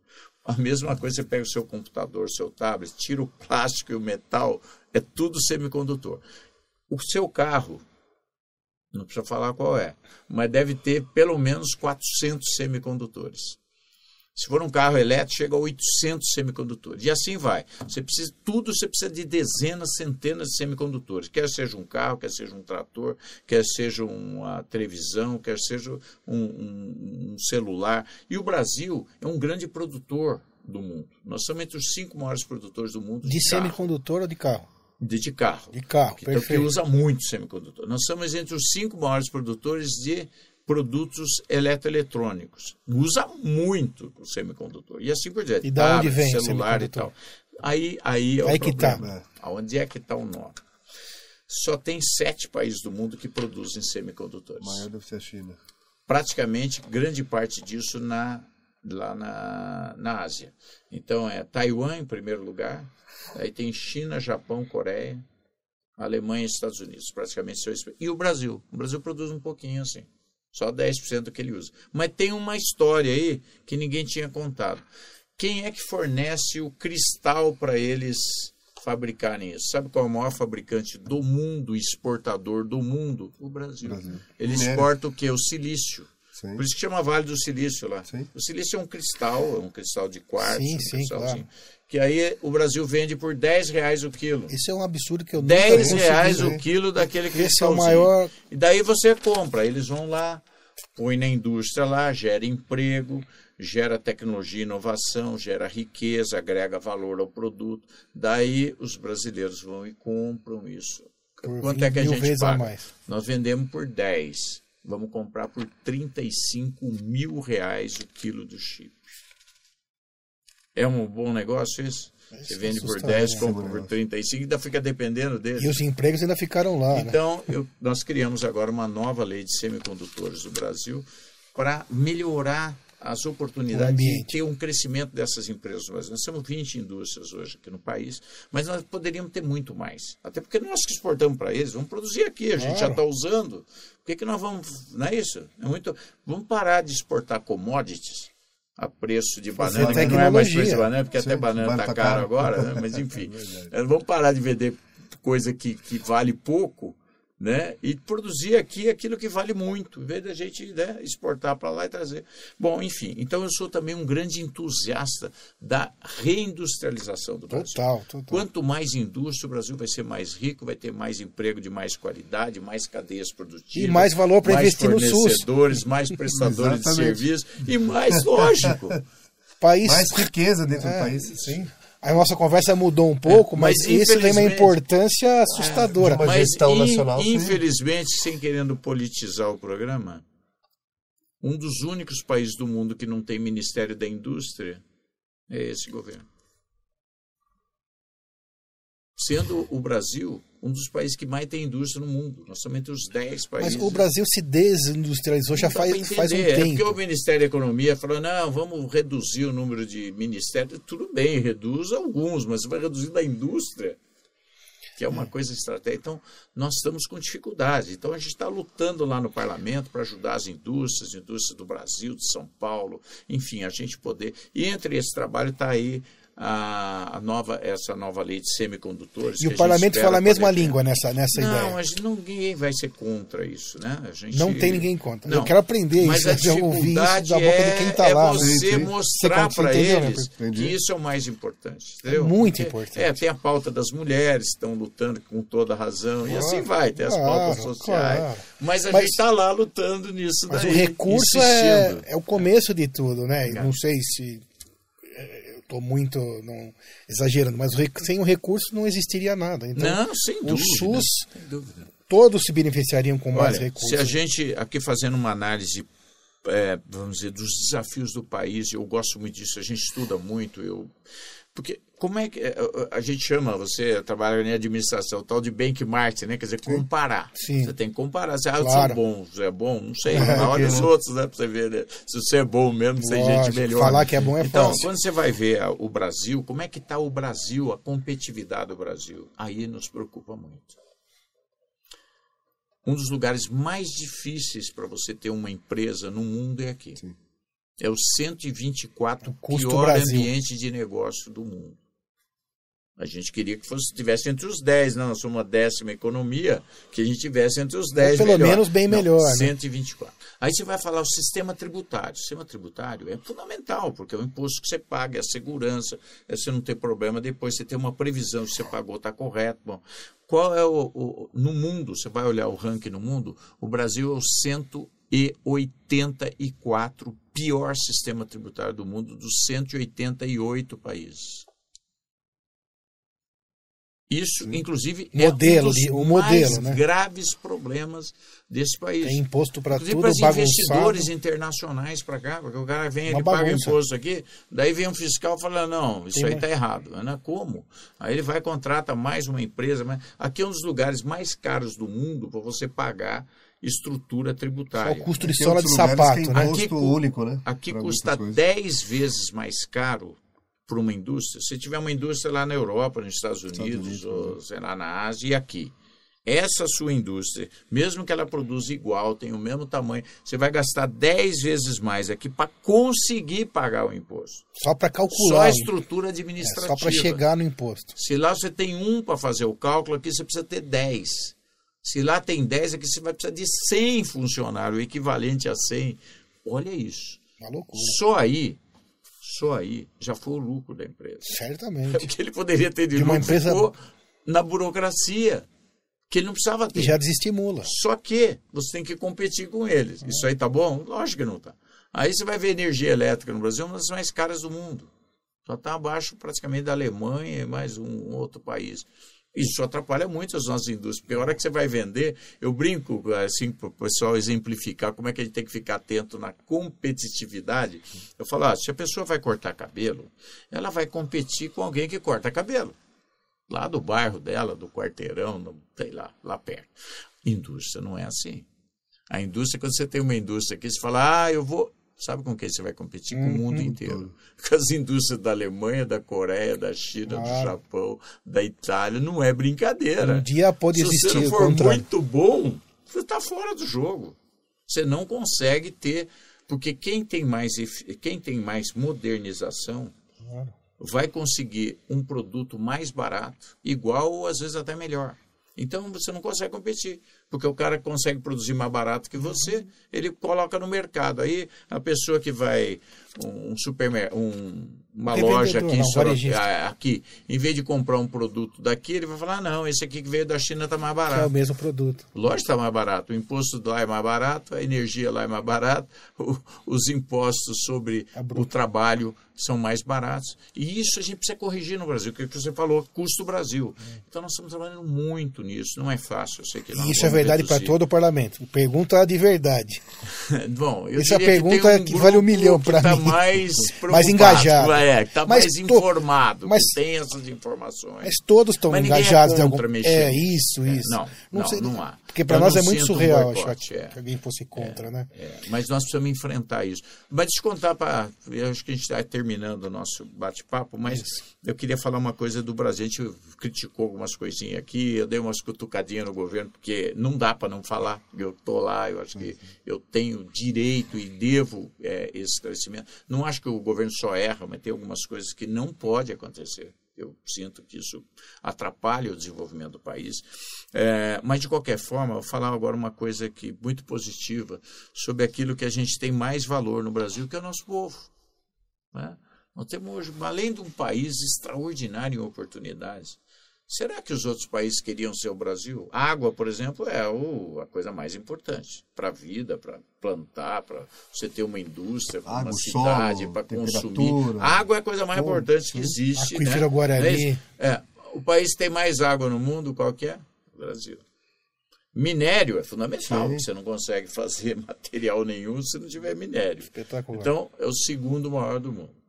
Aí, quando você vai falar em biodiversidade, que hoje a tecnologia está criando novos produtos, é, uma, sé- o Brasil é o número um em biodiversidade. Aí você vai falar, bom, alimento é importante, é fundamental, porque ninguém vive sem alimento.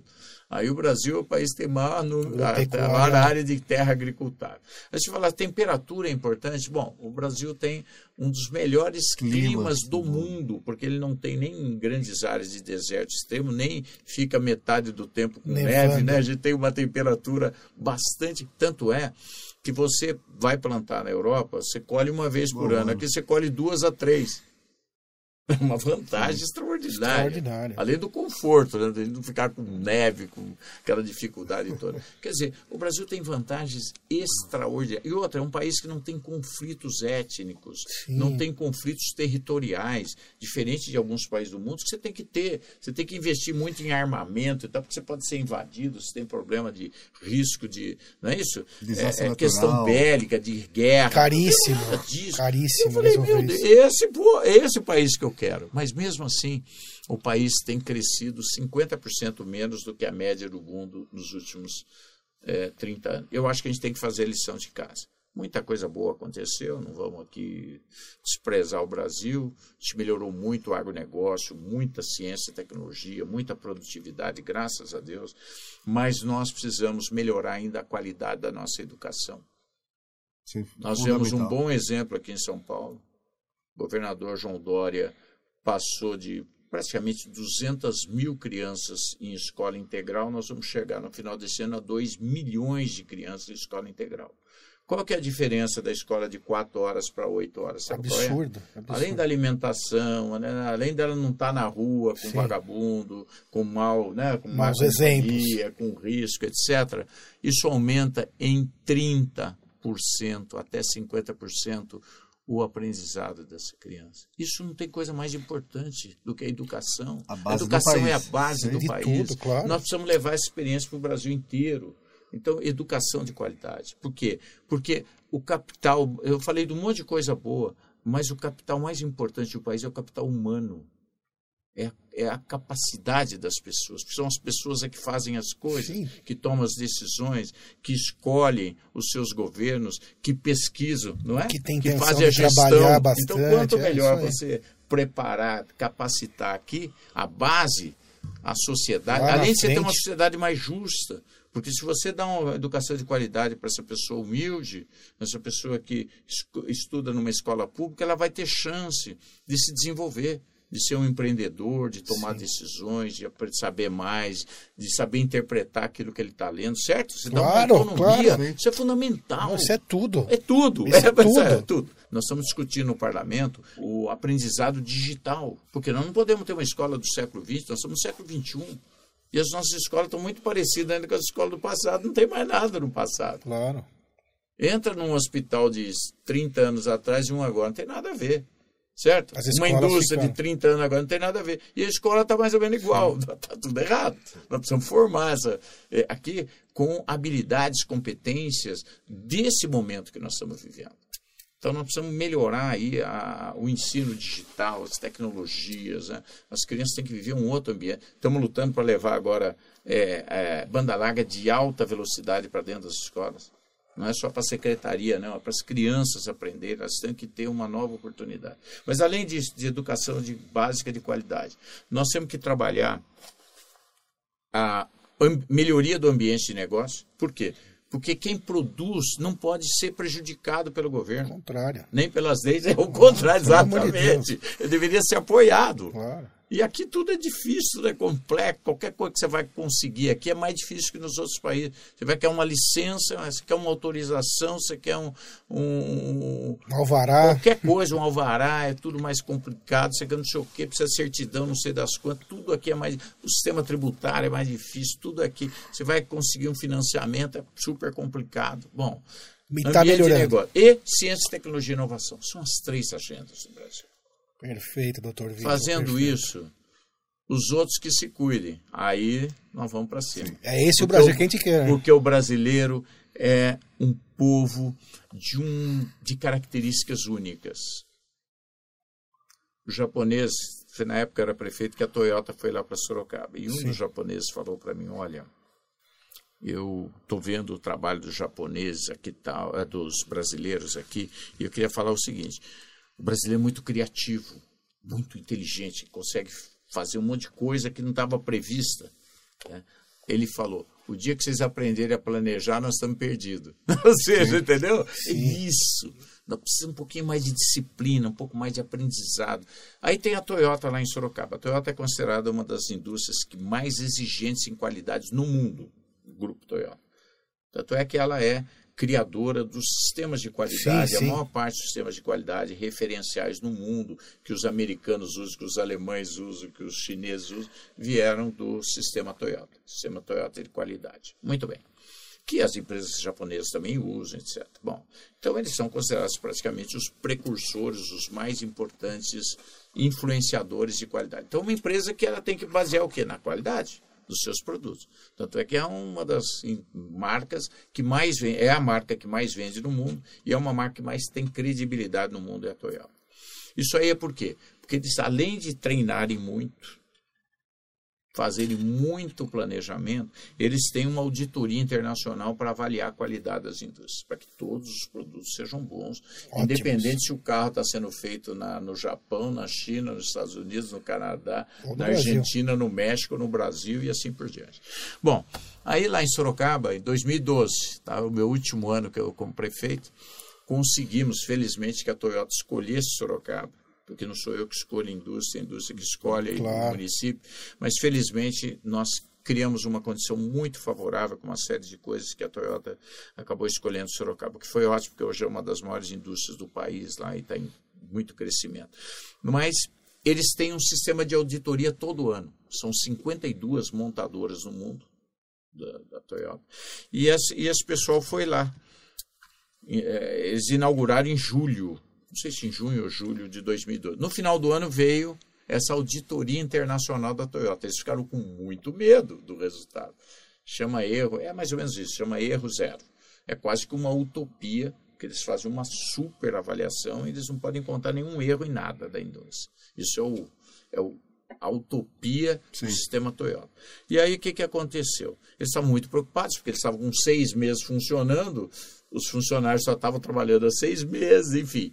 Bom, aí veio o resultado da auditoria.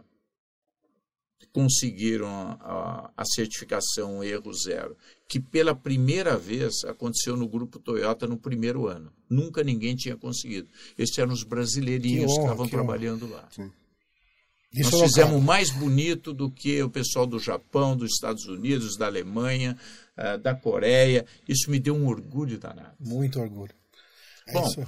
2013 veio de novo a auditoria do erro zero. Eles fazem todas as 50 e poucas. É, trazendo o planejamento e a disciplina. No ano seguinte, de novo, nós conseguimos erro zero. E aí, sabe qual foi o comentário japonês? Hum. É muito raro ter uma sequência. Olha só, são brasileiros que estão ali, nós precisamos confiar no nosso povo. Isso é o Brasil.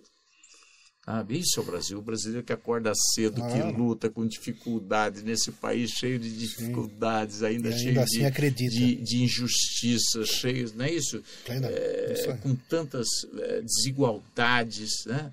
É, que ainda não conseguiu valorizar a sua qualidade da educação, né? que não melhorou o seu transporte público onde deveria. Tem muita coisa para fazer. Mas esse povo está aqui. E a hora que a gente conseguir isso, educação básica de qualidade, tecnologia e inovação e um ambiente melhor de negócio, nós Vai vamos deslanchar viver muito. Uma outra era. Concordo plenamente. Doutor Vitor, vamos aqui chegando aos finalmente. Foi uma honra incrível, uma aula também, certo, Moisés? Para mim foi. Sim, pra mim foi também. Foi uma aula, Gustavo? É, a gente agradece muito, em nome do Líder Medcast, a sua presença, doutor Vitor. A gente torce para que todos esses projetos, que na minha opinião, acho que na sua também, são excelentes, deslanchem, que no próximo mandato o senhor continue é, evoluindo esses projetos, que são todos para o bem do Brasil, melhores gestões, melhor tecnologia, melhor ambiente de trabalho. Quem que poderia não querer isso? Né? Qualquer brasileiro, qualquer cidadão do mundo, e é, eu também concordo plenamente, é isso que precisa aqui, junto com a educação de base, que o resultado já é mais A longo prazo. a longo prazo, mas isso certamente é, não tem, só tem coisa positiva. Obrigado, muito obrigado, uma honra de verdade.